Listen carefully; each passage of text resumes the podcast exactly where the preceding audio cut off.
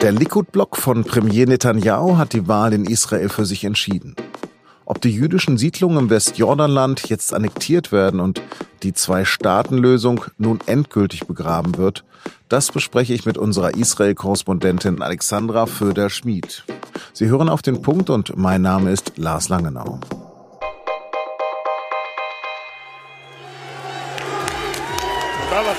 Sehr früh verkündete Ministerpräsident Benjamin Netanyahu seinen Sieg bei den Wahlen für die neue Knesset, dem israelischen Parlament.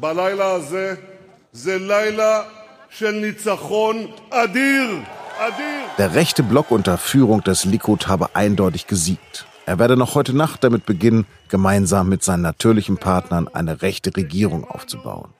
Dies sei die Nacht eines großen Sieges. Seinen Unterstützern dankte er für einen unvorstellbaren Erfolg. Zwar hat seine Likud-Partei ähnlich viele Stimmen wie die weiß-blaue Partei seines Herausforderers Benny Gantz. Aber der sogenannte rechte Block um Netanyahus Likud hat die Mehrheit von 65 Mandaten, um gemeinsam die Regierung zu bilden. Damit steht Netanyahu vor seiner fünften Amtszeit als Ministerpräsident. Im Sommer wird er dann sein Ziel erreichen, länger als Staatsgründer David Ben-Gurion im Amt zu sein. Und das mit der womöglich rechtesten Regierung in der Geschichte des Landes. Während des Wahlkampfs wurden mehrere Korruptionsvorwürfe gegen Netanyahu bekannt. Die haben ihm aber wenig geschadet. Er selbst ignorierte den Skandal im Wahlkampf einfach und griff stattdessen Polizei und Justiz an. Die Medien und die Linke wurden von ihm zum Feindbild erklärt. Offensichtlich hat das gezogen. Der Wahlsieg Netanyahus trifft vor allem die Palästinenser, denn er hat angekündigt, dass Israel alle jene Gebiete im Westjordanland annektieren will, auf denen sich jüdische Siedlungen befinden. Die Idee der Zwei-Staaten-Lösung, also Israel und Palästina nebeneinander, wäre damit gestorben. Am Telefon ist nun Alexandra Föder-Schmid. Wie ist die Stimmung in Tel Aviv? Ja, es ist ein spannender Wahlabend, eine spannende Wahlnacht gewesen äh, in dem Lager von äh, Blau-Weiß, dem Oppositionsführer, hat große Begeisterung geherrscht. Er hat sich zum Wahlsieger erklärt. Netanyahu hat das dann später auch gemacht. Und je länger die Zeit voran, desto klarer war, dass eigentlich der Vorsprung von Ganz, den er auch noch am Wahlamt zu haben schien, geschmolzen ist. Äh, schlussendlich ist Netanyahu derjenige, der mit rechten Parteien eine Koalition bilden kann. Das heißt, er wird zum fünften Mal eine Amtszeit antreten können. Netanyahu hat ja im Wahlkampf angekündigt, dass er die jüdischen Siedlungen im Westjordanland annektieren will. Das ist ja heute schon ein wahnsinniger Flickenteppich. Werden die Palästinenser das so hinnehmen? Naja, die Frage ist, was können Sie sonst tun? Äh, Sie müssen jetzt auch mal warten, was ähm, der Vorschlag aus den USA ist. Präsident Trump hat ja für kurz nach der Israel-Wahl einen Plan angekündigt, auf den wird ja schon sehr, sehr lange gewartet. Es ist allerdings wahrscheinlich, dass tatsächlich äh, Netanyahu dieses Vorhaben umsetzt, Teile des Westjordanlands zu annektieren. Da geht es nicht nur um die Siedlungsblöcke, sondern das hat er zumindest versprochen, auch um isolierte Siedlungen. Und dann äh, wäre es tatsächlich sehr schwierig, ein zusammenhängendes Staatsgebiet für die Palästinenser noch zu ermöglichen. Wie kann man denn die Stimmung der Palästinenser einschätzen? Die Palästinenser sind äh, natürlich enttäuscht und befürchten, dass eben mit dem wiedergewählten Netanyahu eine Friedenslösung sehr viel schwieriger oder gar unmöglich gemacht wird. Allerdings muss man auch sagen, die Palästinenser haben mit Mahmoud Abbas auch einen Präsidenten, der in den vergangenen Jahren wenige Schritte in Richtung Ermöglichung einer Verhandlungslösung unternommen hat. Und er selbst ist 83 Jahre alt. Das heißt, auch da wird man warten müssen, was sich auf palästinensischer Seite tut. Und er hat sich keiner Wahl gestellt. Aber wie sieht das aus bei den arabischen Wählern in Israel?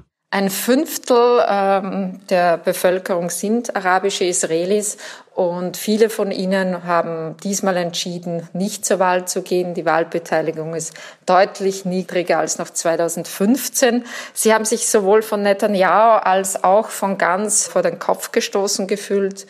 Netanyahu hat ganz klar im Wahlkampf erklärt, dass die arabischen Israelis nicht gleiche Staatsbürger sind wie Juden in Israel. Israel sei eben ein israelischer, ein jüdischer Staat. Äh, das sei auch durch das Nationalstaatsgesetz, das im vergangenen Jahr beschlossen worden ist, besiegelt. Und Ganz hat auch klar gesagt, er würde keine arabische Partei in eine Regierung nehmen. Und da gab es natürlich große Enttäuschung bei den arabischen Israelis und viele haben dergestalt reagiert, dass sie einfach zu Hause geblieben sind. Ist das jetzt eigentlich das endgültige Ende einer Zwei-Staaten-Lösung? Wenn äh, Netanyahu das so umsetzt, wie es angekündigt hat, eben die Siedlungsblöcke und auch die isolierten Siedlungen, die bisher selbst Israel als illegal betrachtet, diese Außenposten, wenn er eben all das als äh, israelisches ähm, Land äh, betrachtet äh, und, und annektiert, dann ist eigentlich de facto keine Staatenbildung mehr möglich.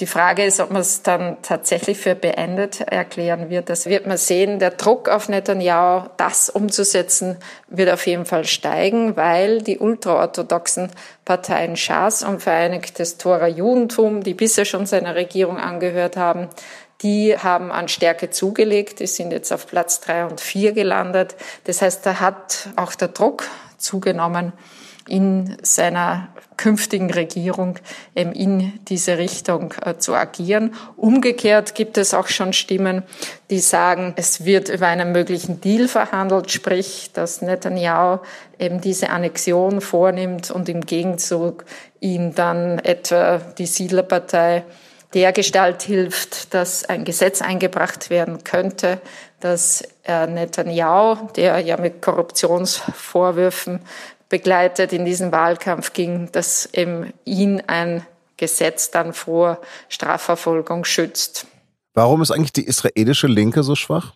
Für beide Parteien ähm, Meretz, aber noch viel mehr für die Arbeitspartei ist es ein Desaster, dieses Ergebnis. Bei der Arbeitspartei muss man sagen, dass sehr viele eigene Fehler dazugekommen sind.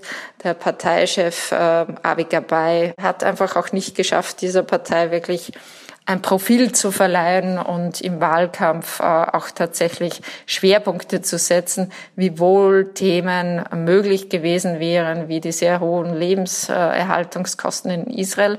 Aber ähm, nachdem alles eigentlich das Thema Sicherheit dominiert hat, sind diese Themen einfach nicht wirklich zur Sprache gekommen. Vielen Dank für das Gespräch. Gerne. Und jetzt noch drei Nachrichten, die an diesem Mittwoch wichtig sind. Es sieht ähnlich aus wie bei Star Wars, Star Trek und so ziemlich aus wie bei dem US-Film Interstellar. Forscher haben die erste reale und direkte Aufnahme eines schwarzen Lochs präsentiert. Lange wurde genau das für unmöglich gehalten, da die Gravitation eines schwarzen Lochs so stark ist, dass selbst Licht dem Sog nicht entkommen kann. Aber jetzt ist es einem 200-köpfigen Forscherteam gelungen. Das Bild ist etwas unscharf, aber ein historischer Durchbruch. In der Mitte ist es völlig schwarz, drumherum ist ein hellrötlicher Ring sichtbar. Das Foto finden Sie auch in der SZ vom Donnerstag oder bereits jetzt bei sz.de. Theresa May braucht mehr Zeit, um für ihren EU-Austrittsvertrag eine Mehrheit im britischen Parlament zu bekommen. Deshalb findet gerade ein EU-Sondergipfel in Brüssel statt, bei dem die Staats- und Regierungschefs überlegen, unter welchen Bedingungen der Brexit verschoben werden kann und für wie lange. Um eine neue Verschiebung zu genehmigen, sollen die Briten aber mehrere Bedingungen erfüllen. Das bereits verhandelte Austrittsabkommen soll nicht mehr aufgeschnürt werden und Großbritannien soll sich verpflichten, an der Europawahl teilzunehmen. Dirk Nowitzki hat das Ende seiner einzigartigen Karriere verkündet. War jetzt super emotional, aber freue mich jetzt auch, dass, dass, dass die Entscheidung raus ist. Ich glaube einfach nicht, dass, dass der Fuß noch mal eine Saison hält. Sein Körper spiele einfach nicht mehr mit, sagte der 40-Jährige. Mit ihm verabschiedet sich der wohl bedeutendste und berühmteste deutsche Athlet vom aktiven Sport. Zum Schluss noch ein Hörtipp. In unserem wöchentlichen Recherche-Podcast Das Thema geht es heute um Europa. In der heutigen Folge Leben wir bald in einer europäischen Republik erzählt unser EU-Experte Daniel Brössler von seiner Arbeit in Brüssel, von aktuellen Konflikten in der EU und auch von unterschiedlichen Entwürfen über die Zukunft der Gemeinschaft. Das war auf den Punkt und Redaktionsschluss für diesen Podcast war 16 Uhr. Vielen Dank fürs Zuhören und bleiben Sie uns gewogen.